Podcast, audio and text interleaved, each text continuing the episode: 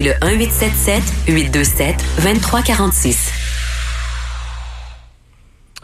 Aujourd'hui, on passe toute l'heure de l'émission à répondre à vos questions, chers auditeurs, que vous nous envoyez euh, par euh, courriel ou euh, vous nous appelez au téléphone. On va reprendre des appels dans quelques instants, mais d'abord, j'avais des questions à poser à nos deux spécialistes, Emmanuel Grill, qui est spécialiste en finances personnelles pour le Journal de Montréal, Journal de Québec, et Fabien Major, qui est planificateur financier. Fabien, une question que beaucoup de gens se posent cette semaine, vous nous avez parlé de tout à l'heure, du fait que, bon, on a eu trois jours de suite des hauts marquée sur euh, euh, les marchés boursiers mais on n'est pas à l'abri non plus qu'il y ait des baisses. Alors, qu'est-ce qu'on fait quand on est un investisseur, un petit investisseur, et que on voit des montagnes russes à la bourse? Ben, l'important, c'est d'être suffisamment diversifié. Le conseil, euh, qui date peut-être de, centaines d'années, hein, nos grands-parents parlaient toujours de ne pas mettre tous ses œufs dans le même panier. C'est toujours un très, très bon conseil. En investissement, ça signifie d'avoir différents types de gestionnaires, d'avoir différents types d'investissements et de stratégies. Vous avez les obligations, les actions euh, de petites et grandes compagnies. Vous pouvez avoir des actions de sociétés technologiques, mais vous pouvez, à l'opposé, avoir des, des, sociétés comme, par exemple, euh, les, les, les, épiciers, Métro Richelieu, Lobla, mhm. Empire, qui détient la marque IGA. Ce sont des investissements fabuleux en ce moment. Le fait d'avoir un peu de tout dans le portefeuille protège des effets de baisse dramatique. Et aussi une chose qui est très importante, si vous aviez privilégié ce qu'on appelait l'investissement de type indiciel, alors on achète les indices de marché, que ce soit le Dow Jones ou le SP 500, qui est l'indicateur des 500 plus grandes sociétés négociées à la bourse américaine, et euh, ben, c'est là que ça baisse le plus. Il faut sortir des sentiers battus. Il faut aller vers des, sociétés qui sont sous les projecteurs et qui sont euh, parfois très résilientes et surtout, elles ont des entrées régulières de, mm. de flux monétaires parce qu'il y a toujours de la consommation qui se fait. Alors ça, ça protège le portefeuille quand on est suffisamment diversifié.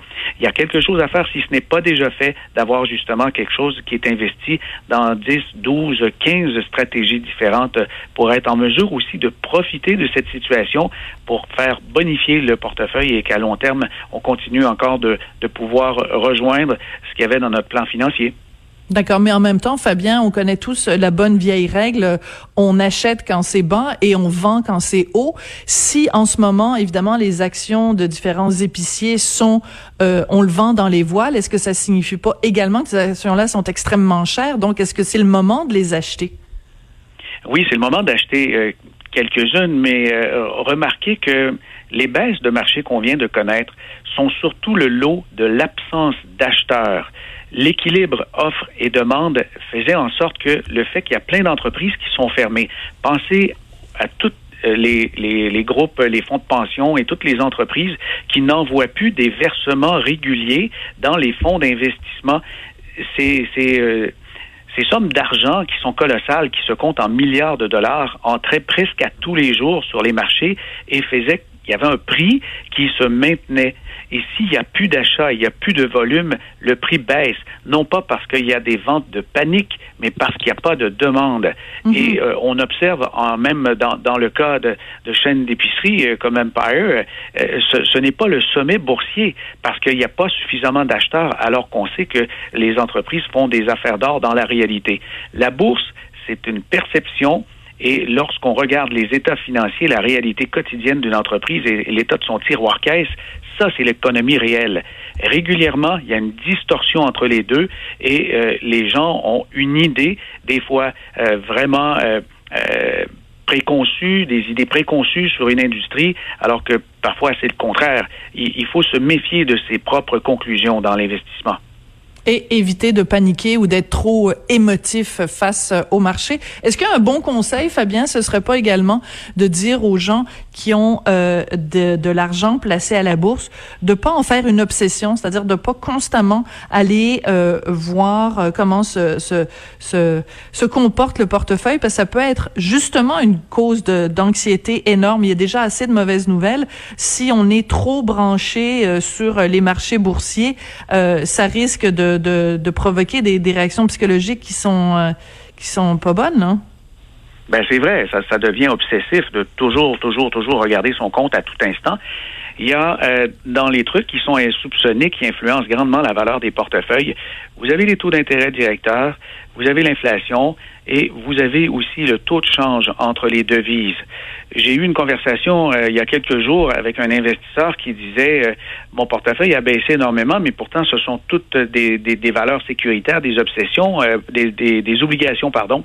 et puis je lui ai fait remarquer, oui, c'est presque obsessif, c'est un lapsus au bon endroit que c'est le taux de change qui avait affecté son portefeuille et il n'y avait que quelques jours à observer, puis ça se rétablissait rapidement. Hmm. Et non, c'est pas une bonne affaire de consulter ça tous les jours et toutes les heures. Donc, restons calmes et on, on, on garde les, les, bonnes recommandations aussi de François Legault. C'est une bataille importante qu'on est en train de mener en ce moment, mais on, on va y arriver, on va, on va s'en sortir. Emmanuel, je me tourne vers vous. Euh, les pièges les plus importants à éviter quand on manque de liquidité. Parce que bon je veux dire j'imagine mettons une famille euh, papa maman les deux ont perdu euh, leur emploi euh, il y a deux autos on doit faire des paiements. Quand on a besoin de liquidité là pour aller faire l'épicerie c'est quoi le piège qu'on doit éviter? Ah, c'est sûr, c'est vraiment une, une, situation qui est très difficile. On peut se retrouver euh, coincé. Euh, euh, par exemple, Fabien le disait tout à l'heure, mais si on doit puiser dans son Madeleine, on évite, si possible, de retirer son REER parce que effectivement là, ça devient imposable immédiatement et donc ça risque de coûter très cher. Si on peut, on, va chercher plutôt du côté de son CELI. encore une fois, pour revenir sur la question des cartes de crédit, c'est vraiment c'est sûr que des fois, on n'a pas trop le choix de faire, euh, de les utiliser, mais les taux d'intérêt sont tellement élevés que c'est très facile de se retrouver pris dans le, le piège de la spirale de l'endettement. Et on sait très bien que les cartes de crédit font pas de cadeaux. Hein. Euh, donc la spirale de l'endettement, c'est quand on est à peine capable, ou même qu'on n'est plus capable de faire les paiements minimums. Alors là, les, taux d'intérêt s'accumulent et ça, devient vraiment catastrophique.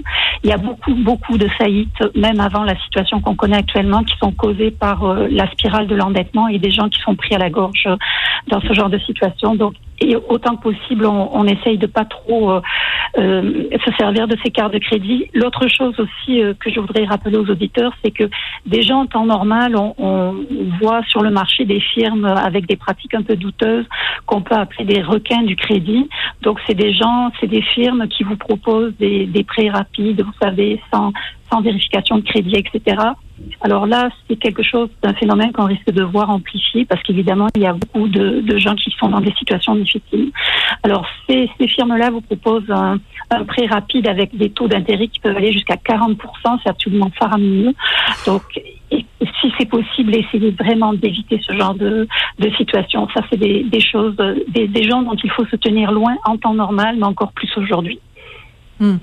Les, euh, les auditeurs euh, également nous ont envoyé des questions euh, par écrit. par exemple, on a Yves qui dit pourquoi le gouvernement n'aide pas les personnes sur l'aide sociale? Nous sommes des citoyens, nous devons payer nos factures. Le loyer, le prix du panier d'épicerie va augmenter.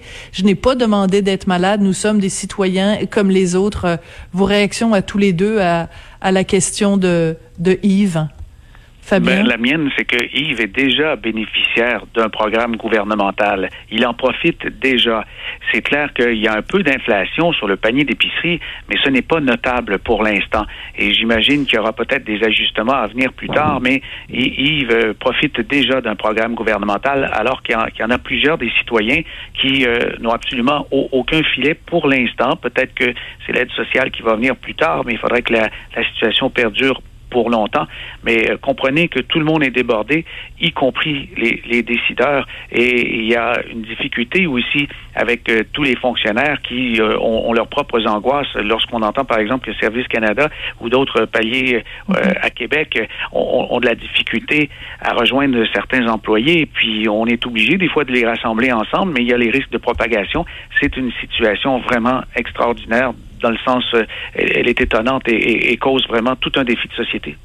Absolument. Euh, Emmanuel, je pense qu'il y a un, sujet dont on n'a pas encore parlé jusqu'ici, et c'est celui des banques alimentaires. Et j'ai beaucoup apprécié le fait qu'hier, euh, lors de sa de son point de presse quotidien à 13 ans, le premier ministre François Legault a dit, écoutez, il faut pas faut pas être gêné.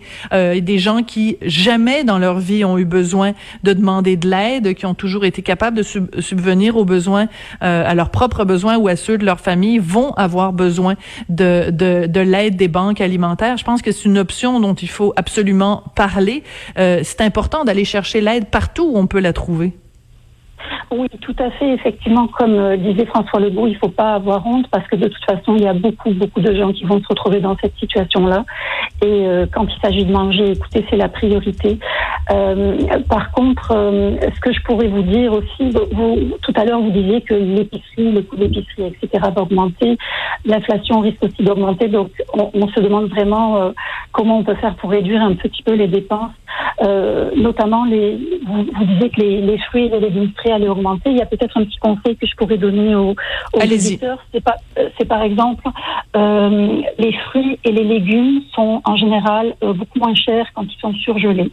Donc euh, si vous hmm. pouvez, euh, si vous en avez dans votre supermarché, n'hésitez pas parce que ce sont des fruits, les fruits et les légumes frais suivent évidemment leur prix suit évidemment le, la courbe des saisons. Autrement dit, quand ce n'est pas la saison, c'est plus cher.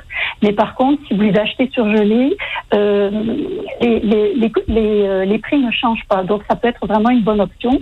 Et en plus, ce sont, euh, ces produits-là ont une excellente valeur nutritive parce que souvent, ils sont tout de suite surgelés dès qu'ils sont mis, dès qu'ils sont cueillis dans les champs, au lieu euh, de, de, ce que connaissent les fruits et les légumes frais, à savoir qu'ils sont mis dans des camions, qui sont transportés, etc. Donc, la fameuse chaîne du froid, là. La fameuse chaîne du froid. C'est vraiment une bonne alternative. Euh, aussi, vous disiez aussi euh, un peu plus tôt que le prix de la viande risque d'augmenter. Là aussi, ben, c'est peut-être le moment de revoir nos habitudes alimentaires et puis euh, donc de découvrir les protéines végétales. Alors, pour ceux qui n'aiment pas le tofu, il y a quand même euh, toutes, euh, toutes, les possibilités autour des légumineuses, donc tout ce qui est euh, lentilles, haricots, etc. Tout ça, c'est des choses oui, qui sont peu coûteuses et qui peuvent remplacer avantageusement la viande.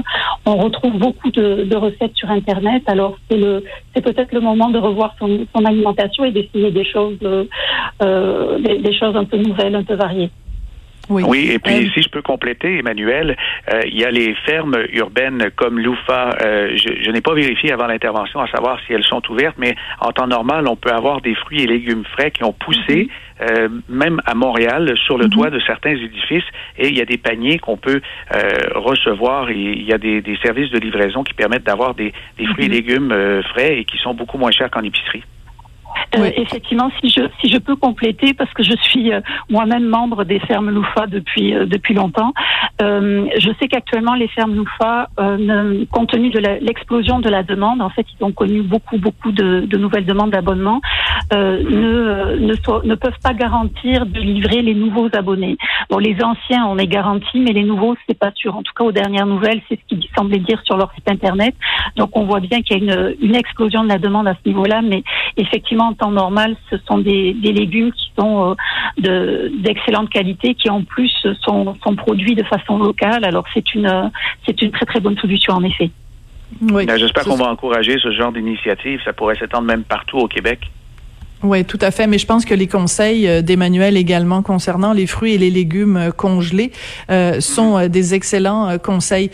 Fabien, une question peut-être qu'il va avoir l'air euh, bébête, mais elle est revenue très souvent dans les courriels euh, qu'on a reçus. Pourquoi les marchés ont autant baissé? Euh, c'est que ça stoppe net la, la, la, demande pour les investissements. On s'est rendu compte qu'il y avait une pause économique complète. Si la majorité des gens sont en confinement, si la majorité des gens ne peuvent plus aller au cinéma, dans les restaurants, ils ne peuvent plus magasiner de nouvelles voitures, un nouveau téléphone cellulaire, comprenez que c'est un jeu de domino et tout bascule. Alors, on, on a euh, cessé momentanément de vouloir faire des investissements. Même les gens qui avaient des liquidités importantes, qui normalement auraient placé ces sommes-là en REER, en CELI ou auraient fait des investissements, ils se sont dit non, j'ai peut-être besoin de liquidité, je laisse ça dans mon compte de banque. Et si jamais on est en confinement longtemps, au moins je ne manquerai pas d'argent pour payer mes obligations et acheter l'épicerie. On a en ce moment un surplus de liquidité comme jamais dans l'histoire de l'humanité. Ce n'est donc pas une crise du crédit et c'est ce qui hmm. fait dire à plusieurs spécialistes, et je suis d'accord avec eux, qu'on devrait s'en sortir relativement vite quand les nouvelles médicales et scientifiques seront positives, puisqu'il il y a de l'argent dans le système, tout est déployé, mais on est confiné et on ne peut consommer.